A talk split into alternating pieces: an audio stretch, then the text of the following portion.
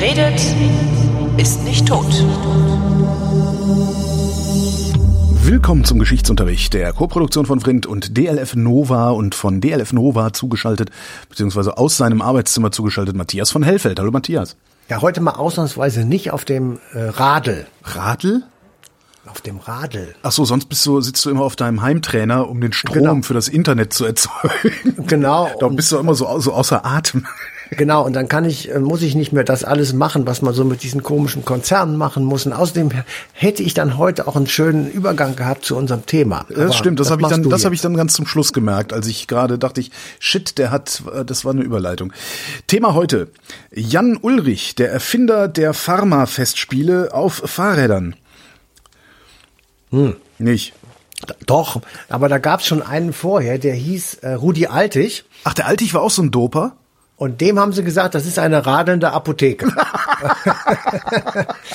ähm, ja, also wir, also ich habe sehr viel gelernt dabei. Also die Tour hat angefangen 1903. Eigentlich geht's um die Tour de France, nicht, nicht, nicht Genau. Ne? Okay. Ja. Aber und Jan, äh, Jan Ulrich auch schon. Der hat nämlich vor 25 Jahren diese Tour gewonnen und das war eine ziemliche Sensation. Ja. Aber 1903 ist es losgegangen und ähm, die, die ersten Touren waren so, die, es war die Idee sozusagen eine, eine Fahrradtour zu machen, aber nicht, ich sag mal, von mehrere in, ich sag mal, acht oder neun Wochen, dass man hier mal eine Tour macht und da mal so eine Tagestour, sondern warum hängt man die nicht einfach hintereinander und macht dann so eine richtige Schleife? Und ähm, das hat dann tatsächlich 1903 große Wellen geschlagen und hat äh, für, für sehr viel Begeisterung gesorgt. Und vom ersten Tage an, und das fand ich wirklich witzig, gibt es Doping, äh, Betrug und Kriminalität bei dieser Tour. Ja, also es gibt tatsächlich die Geschichte von einem, der sich in seine Trinkflaschen Rotwein eingebaut hat. Ja, und der hat also während dieser Tour auf den Pyrenäen schön Rotwein getrunken. Okay, aber ist das Doping? Also immer wenn Ja, ich ich Rotwein nicht, trinke und danach Fahrrad fahre, äh, fühle ich mich, als würde ich Ja, genau. äh, einen riesigen Felsen den Berg hochschieben müssen. Das ist so. bei mir auch so, ja genau. Aber es ist ja vielleicht bei Austrainierten mit so ein paar anderen Zusätzen noch, ist das vielleicht was anderes. Dann gab es ähm, eine Disqualifikation ganz in den Anfangsjahren, weil rausgekommen ist, dass eine Gruppe von den Jungs mit dem Zug gefahren ist, anstatt zu radeln. Auch schön. Das fand ich auch sehr schön. Und eine Mannschaft ist disqualifiziert worden, weil ein Begleitfahrzeug Nägel ausgeworfen hat für die, die hinter ihnen waren. Wow. Ähm, einfach, es ist, also es ist schon so, dass man wirklich sagen kann, also diese Tour hat unglaubliches Renommee gehabt und es war unglaublich wichtig, ähm, da mitzumachen und zu gewinnen. Und das war natürlich am Anfang, ähm, das ist ja klar, eine Domäne der Franzosen. Dann kamen noch sehr viele Belgier dazu. Ähm, und es gab insgesamt 36 Franzosen, die die Tour gewonnen haben. 18 kamen aus Belgien.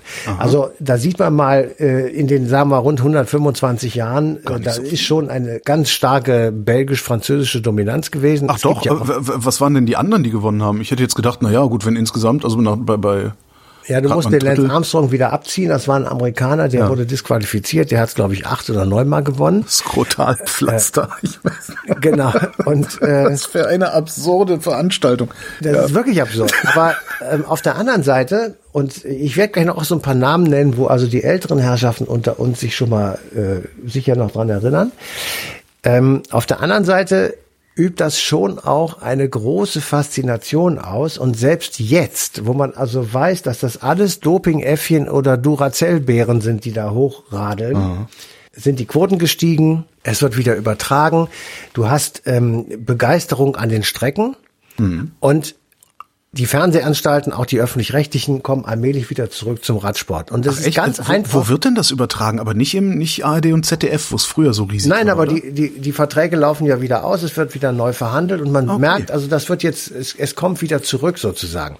Ich habe das ja auch immer gerne geguckt, muss ich sagen. Jetzt nicht wegen dieser, dieser mm, Raketenmännchen da auf den Fahrrädern, sondern äh, wegen der Landschaft. Ich fand das immer so schön, diese Hubschrauberflüge über die Loire oder wo sie lang gefahren sind. Ja, genau. Das fand ich immer total klasse. Ach, Ja, ich fand dann immer toll, wenn Herbert Watterott in unnachahmlicher Manier sich über die Kirche in einem Pisselsdorf ausgelassen hat, an der diese Leute vorbeigefahren sind. Super, Und das sei ganz toll, hier sei so eine Madonna aus dem 13. Jahrhundert als Holzschnitzwerk zu betrachten und so weiter. Also das sind solche Dinge, das waren für mich auch totale Highlights. Aber jetzt kommt was für die Älteren. Ich habe eben schon einen Namen erwähnt, das war Rudi Altig. Das war eine Kante hier aus der Nähe von Köln. Nee, nicht, der war aus Köln, der aus, aus der Nähe von Frankfurt, irgendwo aus dem Hessischen. Äh, der hat 18 Mal das gelbe Trikot gehabt in äh, mehreren Tour de France Teilnahmen. Der war zweimal Weltmeister. Er hat Mailand Sanremo gewonnen 1964 und die Flandern Rundfahrt 1968. Was heißt gelbes Trikot eigentlich? Ich weiß gelbes Trikot ist der Führende im Gesamtklassement. Und Ah, okay. wenn du am Schluss auf der Champs-Élysées die letzte Etappe, wo dann nicht mehr überholt wird und angegriffen wird, das gelbe Trikot hast, dann hast du die Tour gewonnen. Ah, verstehe. Und das Prinzip geht so, du fährst einfach los, ja, und dann gibt es halt Zeitfahren, Einzelfahren, Mannschaftsfahren. Es gibt normale Etappen, Flachland, es gibt Sprint-Etappen, wo dann die kleinen, schnellen Radler am Start sind und gewinnen. Und es gibt halt diese furchtbar schwierigen Bergetappen. Ähm, und du bist überall dabei und deine Zeit wird einfach addiert. Und am Schluss wird halt geguckt, wer ist der Schnellste. Und dann ähm, kommt es halt siehst- manchmal Ich habe es wirklich nur wegen der Landschaft geguckt. Ja. Ich habe nie Dann- verstanden. ja.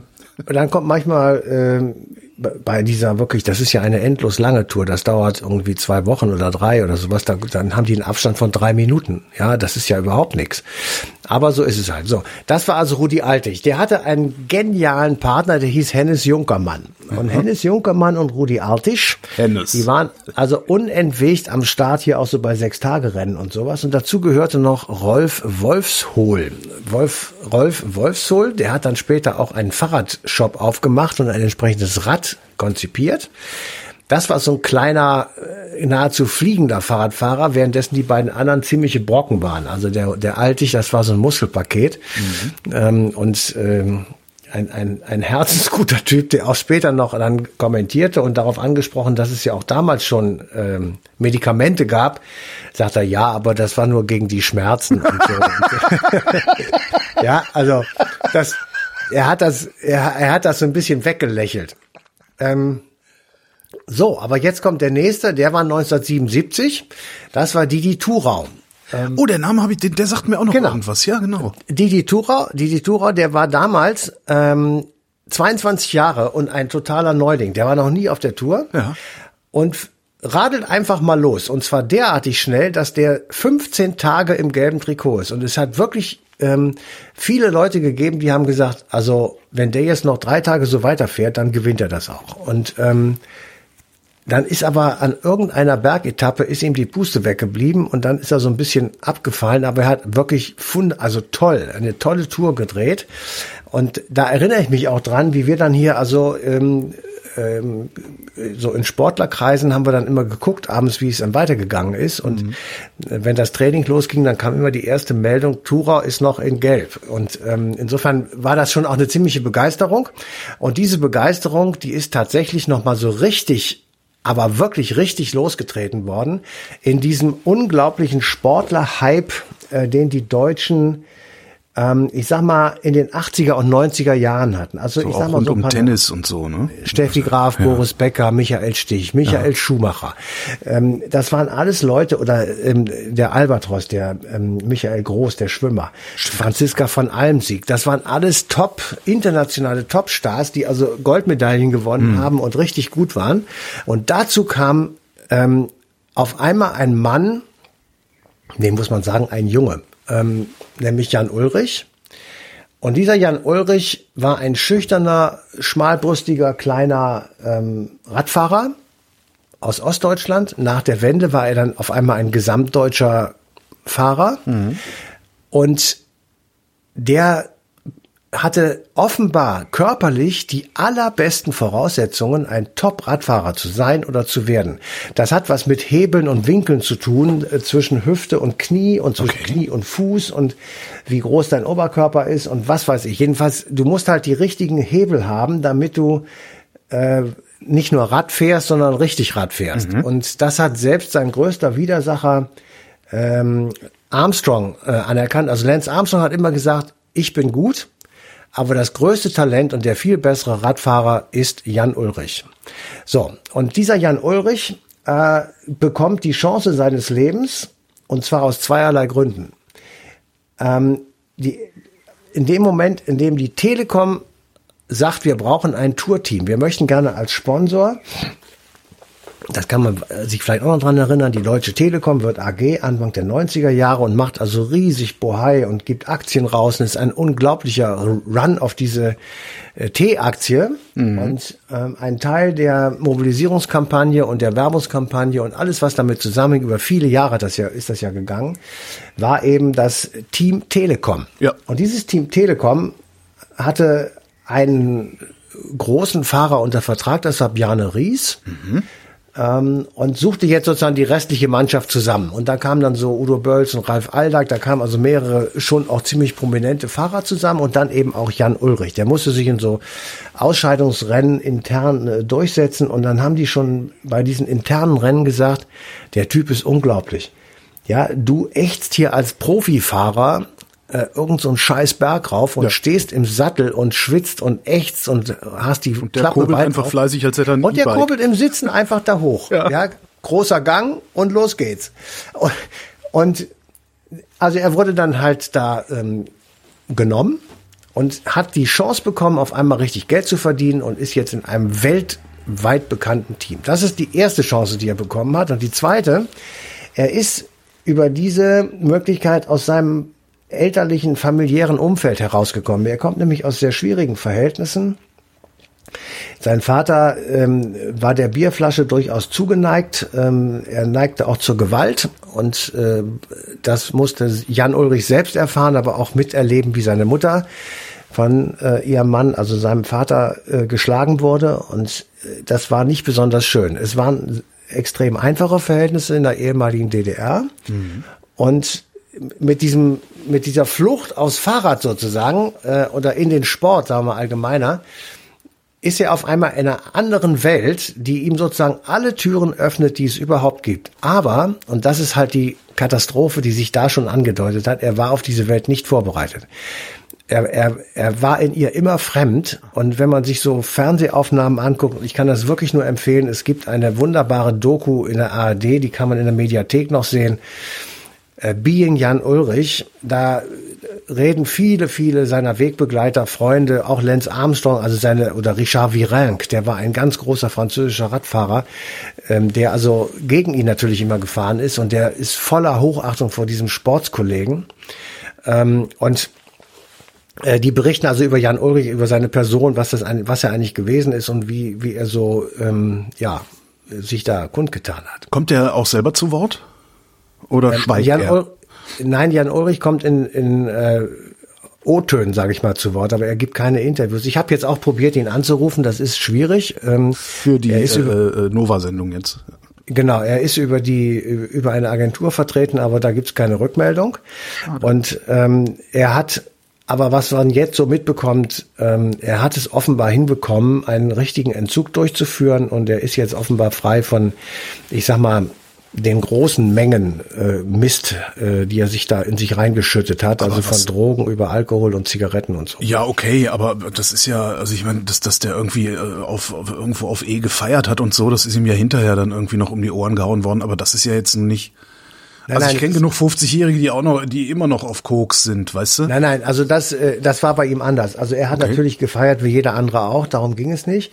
Aber man konnte eben sehr schnell merken, und das ist jetzt wirklich der Punkt, wo, wo, wo er also im Team Telekom ist und er feiert die ersten Erfolge und dann ist die Saison zu Ende und dann lässt er sich gehen. Und ah, okay. hat also schweres Übergewicht und äh, kommt dann beim Frühjahrstart äh, mit vielen Kilos zu viel aufs Rad und wird also natürlich verarscht von seinen Kollegen muss dann in einer Radikalkur, ähm, ich sag mal, sich die Kilos wieder runterhungern. Mhm. Und hat dann aber wegen seines unglaublichen Talents und seiner körperlichen Voraussetzungen eben immer noch genug in der Pfanne, ja, mindestens vorne mitzufahren. Ja, super. Und ja, der, ja das ist dieses Jahrhunderttalent. Aha. Und ähm, Leute sagen, hätte er das richtig gemacht, hätte er also sich ein Sportlerleben angewöhnt. Ja. Also hätte er meinetwegen bis zum Ende seiner Karriere darauf verzichtet, ähm, zu rauchen. Das ist ja so eine Voraussetzung, die man sich vielleicht vorstellen kann. Ja. Oder eben nicht Drogen zu nehmen, sondern so. Dann hätte er vermutlich über viele Jahre die Tour dominiert. Also wie eben Lance Armstrong, der ja dann an seiner Stelle so be berühmt wurde oder war. Mhm. Ähm, oder früher Rudi ähm, Eddie Merckx, das ist vielleicht auch noch so ein Name, den du kennst, das war ein Belgier, der hat, glaube ich, sieben oder acht Mal hintereinander gewonnen. Ein, ein Phänomen auf dem Fahrrad. Der ist einfach immer noch ein Stückchen schneller gewesen als die anderen. Und insofern äh, muss auch der entsprechend Voraussetzungen gehabt haben, aber bei Jan Ulrich war das eben nicht. Jetzt fährt er seine erste Tour ähm, und wird von seinem äh, Teamchef Walter Godefroth, der ist ja auch bekannt. Ähm, das sind die Typen, die immer im Auto hinterherfahren und Flaschen reichen und Kommentare geben. Ähm, wurde er also als Edelhelfer für Bjarne Ries eingekauft. So und der Bjarne Ries wird also von den äh, Helfern ja unterstützt. Das heißt, wenn der Ries sagt, ich habe Hunger, dann fährt einer von denen ans Versorgungsauto, hinten ganz am Schluss, holt sich zwei Würstchen und eine Limo und fährt dann Affentampo ganz bis nach vorne und übergibt dann dem Herrn und Meister das Würstchen oder was sonst sie so essen. Und dann lässt er sich wieder zurückfahren. Das ist seine Aufgabe. Mhm. Und er muss nur gucken, dass er innerhalb der Karenzzeit bleibt. Also wenn er die verlässt, dann fliegt er aus der Tour raus, dann ist er aus der Teamwertung raus und das ist für ihn finanziell ein großer Verlust. Also müssen alle in so einem Team mitfahren. Also es hilft nicht einfach nur sich, das könnten wir zwar auch noch schaffen, das hilft nicht. Du musst innerhalb der Zeit bleiben, sonst fliegst du raus und dann ist kein Geld und gar nichts. Mhm. Also Bjarne Ries gewinnt diese Tour und ähm, Jan Ulrich wird hinterher gefragt, wie war es denn? Und sagt, ach ja, irgendwie so ganz gut, aber naja, so. Ne? Und man merkt ihm also deutlich an, äh, er hätte auch schon längst an dem Bjarne Ries vorbeifahren können. Das wäre überhaupt kein Problem gewesen. Aber er ist halt Stallorder, fährt er hinterher. Mhm. Dann wieder Pause, er wieder lässt sich wieder gehen. Man erwischt ihn auch schon mal mit Fahren ohne Führerschein. Und dann kommt die zweite Tour und da gibt es eine Bergetappe, die konnte man dann im Fernsehen leibhaftig beobachten unter Kommentierung von Rudi Altig, der radenden Apotheke. Ähm, dass also Bjarne Ries schlapp macht. Der, der, der, du konntest das im Gesicht sehen und ja. überhaupt. Und ein Stückchen hinter ihm, links neben ihm, fährt also im Sattel sitzen ganz stoisch den Berg auf Jan Ulrich und ähm, guckt sich dann irgendwann mal so um und guckt so, wo der Mannschaftswagen ist und dann kommt irgendwann, fährt, lässt er sich so ein bisschen zurückfallen und dann äh, sagt er dem Godefroth, sag mal, was ist denn jetzt hier und so? Der Virang, der ist ja der große Konkurrent gewesen in dem Jahr, der fährt hier schon fleißig voran und überhaupt. Und dann sagt der Godefroth, okay, jetzt fahr. Und dann kann man etwas erleben, das ist wirklich sensationell. Wir befinden uns irgendwo in den Pyrenäen, ja? Ja. Auf Meter 2500 und es geht hoch bis 4000. Ich fantasiere das jetzt, irgendwie sowas. Steigung so 9, 12 Prozent oder irgendwie sowas. Und dann setzt er sich in sein Fach, also auf den Sattel wieder und fährt so etwas zügiger dann zum Ries vor mhm. und klopft ihm so auf die Schulter und dreht sich nochmal um und dann tritt er zweimal richtig in die Pedalen und ist auf einmal zehn Meter weg. Und dann fährt er den Berg gibt's das, rauf. Gibt's das auf YouTube irgendwo? Das? Die, die, das ist in der Doku. Dann Ach, fährt er den Berg rauf und ja, das ist ja alles übertragen worden. Das war ja alles live im Fernsehen. Und dann fährt er den Berg rauf und oben auf der Kuppe hat er dem, ähm, dem Jana Ries 66 Sekunden abgenommen. Das ist unfassbar viel, wenn du dir überlegst, dass du 12 Prozent hochfährst. ja, so. So, und dann hat er den, hat er gesagt, okay, ähm, jetzt wollen wir doch mal sehen. Und dann kommt, siehst du, wie dann der völlig fertige Bjarne Ries ihm dann gratuliert und so sagt, gut gemacht. Also der Stabswechsel ist vollzogen, jetzt machst du den Chef und ich bin dein Helfer. Und damit hat er die Tour gewonnen. So, da ist der Typ ähm, 22 oder sowas oder mhm. 23, jedenfalls noch ein absolut junger Kerl. Dann gewinnt er diese Tour de France das Team Telekom gewinnt als Team und Erik Zabel, den kennt vielleicht auch noch der ein oder andere. Zumindest im Namen nach, ja. Gewinnt das grüne Sprinterduell. Das heißt, das war alles Telekom, was da auf der Bühne stand. Alles Telekom. Und das war natürlich auf einmal ein Hype hier in Deutschland.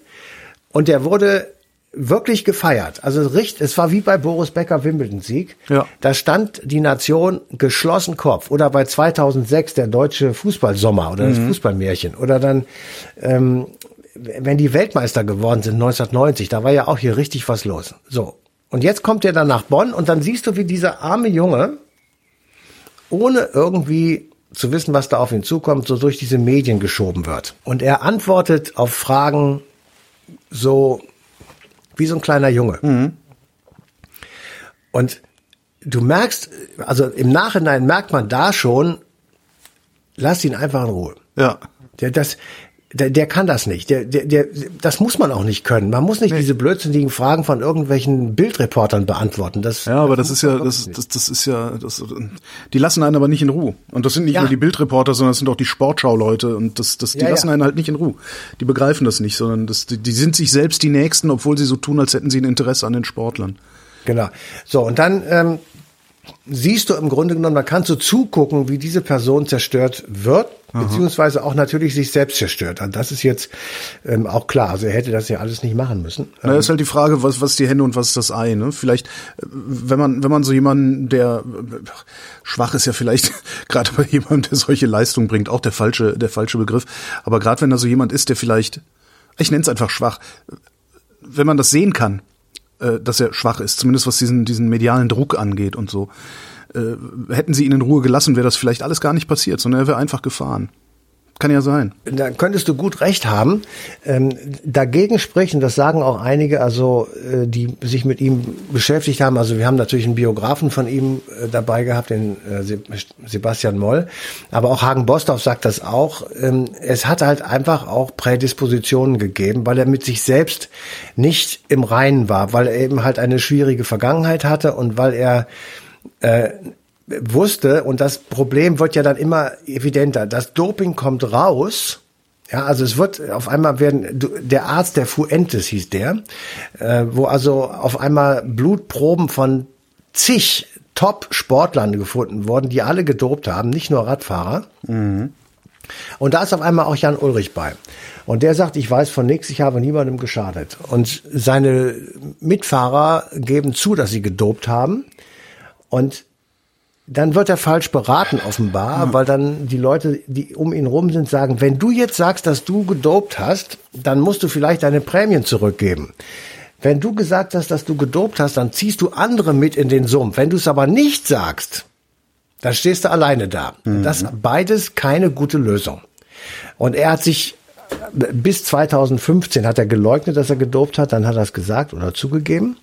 Und das ist ein Druck gewesen, der dann irgendwie 10, 12 Jahre auf ihm gelastet hat. Ähm, oder 20 sogar, der, der hat ihn kaputt gemacht. Mhm.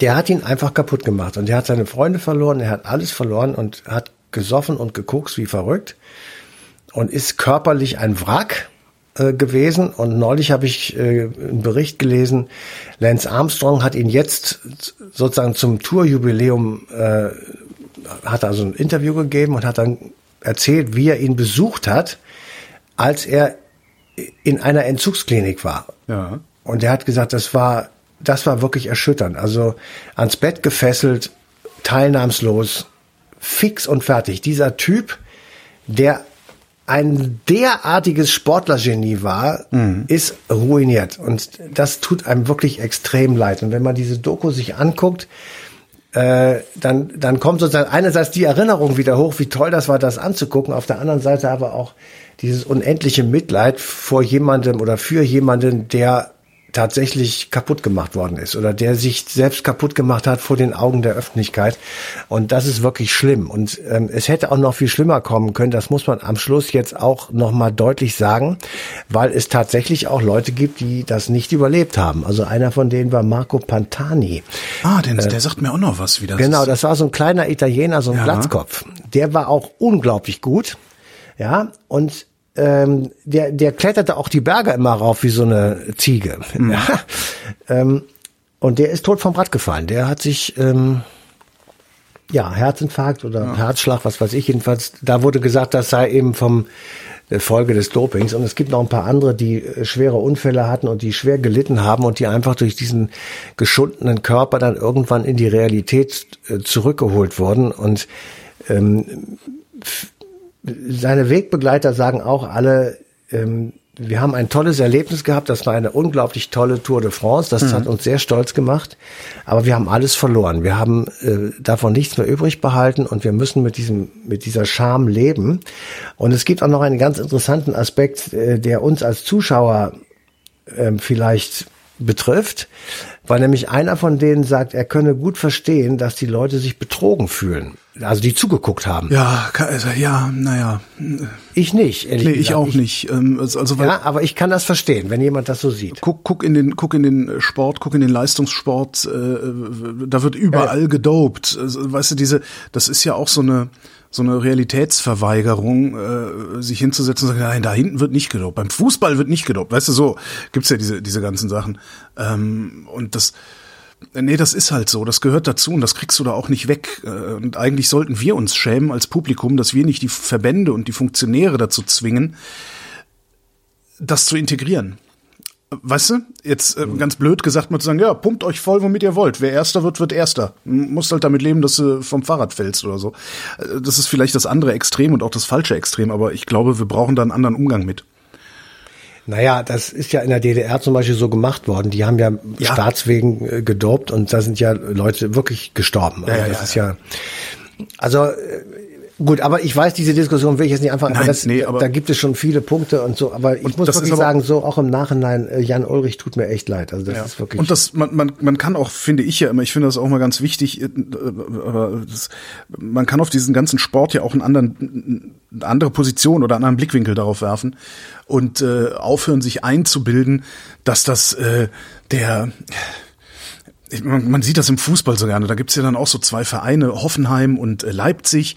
Äh, das sind halt nicht so Traditionsvereine, sondern die sind mit viel Geld aufgebaut worden und so. Alle hassen sie, weil das sind ja keine echten Vereine und das sind ja alle ganz, ganz böse. Und immer wenn ich Spiele mal sehe, von denen denke ich, ja, wieso ist doch unterhaltsam? Versteht es doch einfach als Unterhaltungsindustrie. Dann fühlt ihr euch hinterher auch nicht, äh, nicht getäuscht, sondern dann habt ihr einfach ein schönes Rennen gesehen. Ne? Das, Ja. das meine ich so. Also, dass man es irgendwie, ja, Ja. naja, aber das hilft Jan Ulrich jetzt auch nicht mehr. Was macht denn der heutzutage eigentlich? Äh, der ist sehr zurückgezogen. Er ist wieder in Merdingen, da wo er ja während der Tour auch dann hingezogen ist oder nach, äh, nachdem er aus der DDR raus ist, äh, nach der Wiedervereinigung ist er nach Merdingen gezogen. Und dort ist er auch unglaublich großartig aufgenommen worden. Die erzählen auch alle, die Dorfbewohner sind auch in dieser Doku alle drin und erzählen, was es für ein, für ein netter junger Mann war und so. Also da, da ist er wieder und äh, ganz aktuell weiß ich gar nicht, was er macht. Also ich, ich glaube, der ist jetzt nicht mehr im Krankenhaus. Ich glaube, das hat er jetzt gerade über alles überstanden. Was ich dann zwischenzeitlich auch noch gesehen habe, ist, es gibt auch eine ähm, Hörfunkdoku, ich weiß nicht, ob es eine Hörfunkdoku ist oder eine Podcast-Serie vom Norddeutschen Rundfunk. Jan Ulrich hält auf Zeit, heißt die, äh, falls ihr es nicht sehen wollt, sondern hören wollt, was da los war damals. Sieben Teile scheint es zu haben. Den Link zur ARD-Audiothek schmeiße ich auch einfach mal in die Shownotes zu dieser Sendung. Übrigens noch eine kleine Randbemerkung. Es gibt erstaunliche Parallelen zu Boris Becker. Ich habe die ganze Zeit habe ich gedacht, äh, werfe ich Boris Becker noch mal hier rein oder Ja. lasse ich das, weil das ist ja ein ganz anderes.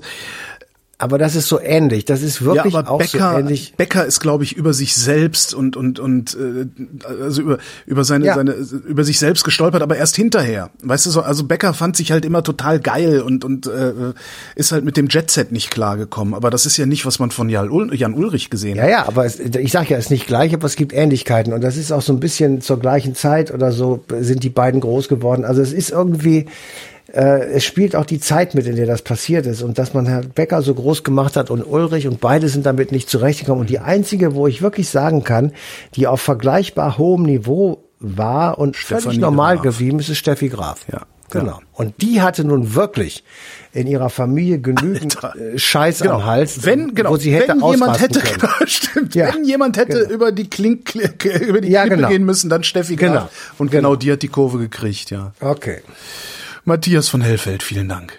sehr gerne. Und euch vielen Dank für die Aufmerksamkeit und die passende Folge Eine Stunde History. Äh, Die läuft am 25.07.2022, also so rund um das Ende der Tour de France dieses Jahres auf DLF Nova.